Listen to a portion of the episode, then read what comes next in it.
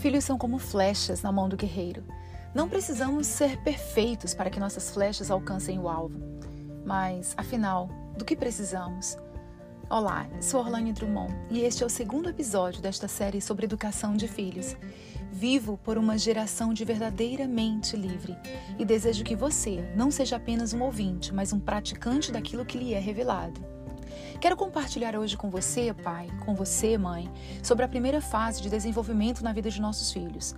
Entenda, antes de qualquer coisa, que existe um ideal de ações nossas como um orientador, como alvo a ser perseguido, mas que sempre lidaremos com o real. E o real sempre possui necessidade de aperfeiçoamento.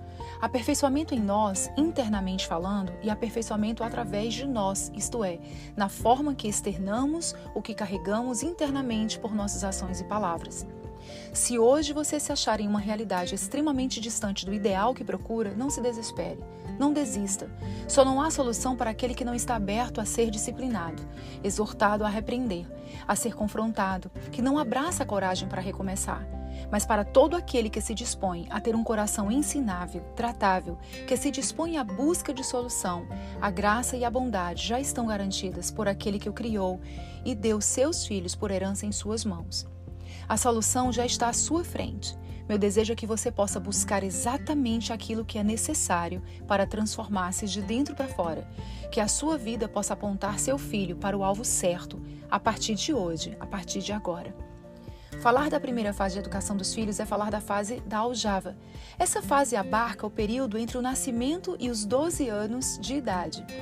Não sei se você sabe, mas dentro da aljava, aquela mochilinha de flechas que fica nas costas do guerreiro, existe um óleo especial que tem como função preparar a flecha para o seu uso no tempo certo.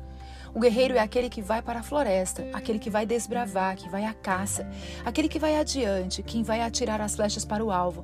O guerreiro, nesta analogia, representa os pais. A flecha é flexível em sua ponta, porque quanto mais velocidade tiver ao seu, a ser lançada, mais trepidará nessa ponta por causa da resistência do ar. E essa flexibilidade é importante para vencer essa resistência e chegar ao alvo corretamente. A flecha não é totalmente rígida, de forma inflexível, e o formato de sua ponta vai sendo curtindo, curtido dentro do óleo da aljava. É o tempo na aljava que permite à flecha ser adaptável à resistência do ar. A primeira fase da educação é importante para preparar os filhos para as resistências da vida. Os desafios que virão e o que de alguma forma tentarão ser barreiras entre a flecha e o alvo, entre nossos filhos e os seus propósitos de vida.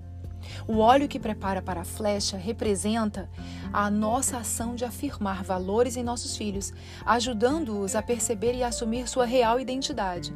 Aonde o guerreiro vai, leva consigo em suas costas a aljava com suas flechas sendo curtidas dentro e segura o arco na mão.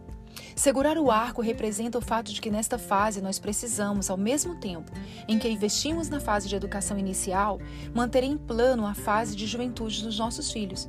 Os desafios da juventude são por vezes inevitáveis, mas quando nossas ações são intencionais desde o início, tudo torna-se mais fácil. A fase da aljava é o momento em que as flechas são guardadas de maneira especial pelo guerreiro.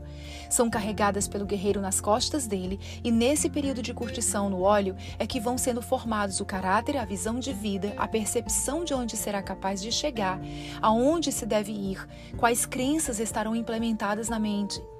É tempo de proteção, do cuidado, da disciplina e amor incondicional. E como expressar amor incondicional nesta fase? Isso com certeza não é entregando tudo o que a criança pede. Deixe-me explicar melhor sobre esse amor incondicional. Olha este exemplo. O pai que só fala, aê filhão, meu artilheiro, meu goleiro, exclusivamente quando o filho faz um gol ou defende a bola, estará colocando o valor do filho no que ele é capaz de realizar e não em quem ele é, em sua identidade. Nosso valor não existe pelo que fazemos ou deixamos de fazer, existe pelo que somos e ser é algo incondicional. Analise os tipos de elogios feitos aos seus filhos. Precisamos elogiar o valor deles e não simplesmente os feitos pontuais.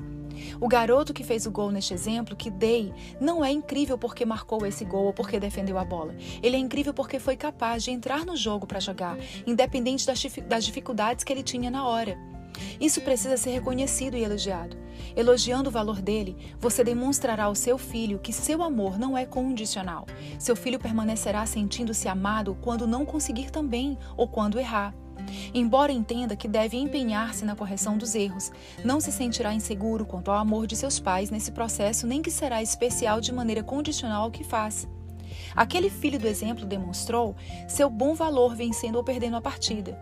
Pais que não valorizam os filhos estão automaticamente falando mal deles mesmos, expressando que não são capazes de se transformar de dentro para fora, para se desafiarem em afiar as suas flechas, porque as flechas, até os 12 anos de idade, foram afiados pelos próprios pais que agora reclamam. Portanto, pai, portanto, mãe, pensem bem. As nossas flechas foram confiadas a nós para mais tarde estarem preparadas para o propósito delas. Alcançamos nosso propósito se soubermos quem somos. Afirme a identidade do seu filho. Nós, como pais, precisamos de autoconhecimento para sermos melhores na condução do conhecimento e do autoconhecimento dos nossos filhos. A educação de nossos filhos começa em nós mesmos. Você pode alcançar transformação pelo autoconhecimento e ajudar seu filho a fazer o mesmo, independente da idade que ele tenha hoje. Muitas falsas crenças que passamos adiante são repassadas de maneira inconsciente e sem má intenção. Muitos medos dos nossos filhos são primeiramente nossos, nossos medos. E muitas ações de reforço errado em atitudes e não no valor que nossos filhos possuem acontecem porque assim também foi feito com a gente. Podemos quebrar esse ciclo pela transformação pessoal, por meio do autoconhecimento. Quanto você conhece de você mesmo? Quanto está disposto a buscar de conhecer por você mesmo e por seus filhos? Caso precise de ajuda, entre em contato comigo pelo meu e-mail orlane@fruitfulminds.com ou pelo meu grupo do Telegram abraçoquefala.com. Quero poder contribuir ainda mais com você neste desafio da vida. Após a fase da aljava virá a fase do arco. Essa fase de preparação e tensão no arco é juventude e começa quando se atinge os 13 anos de idade, prolongando-se até os 19 anos. Falaremos com mais detalhes sobre esse período no próximo episódio do podcast. Sou Orlane Drummond e eu vivo por uma geração de uma verdadeira mente livre. Você precisa de ajuda, de um espaço para crescimento pessoal? Entre em meu grupo Telegram, abraçoquefala.com. Você é muito bem-vindo. Compartilhe este podcast e ajude também muitas outras famílias. Meu abraço que fala e até o próximo episódio.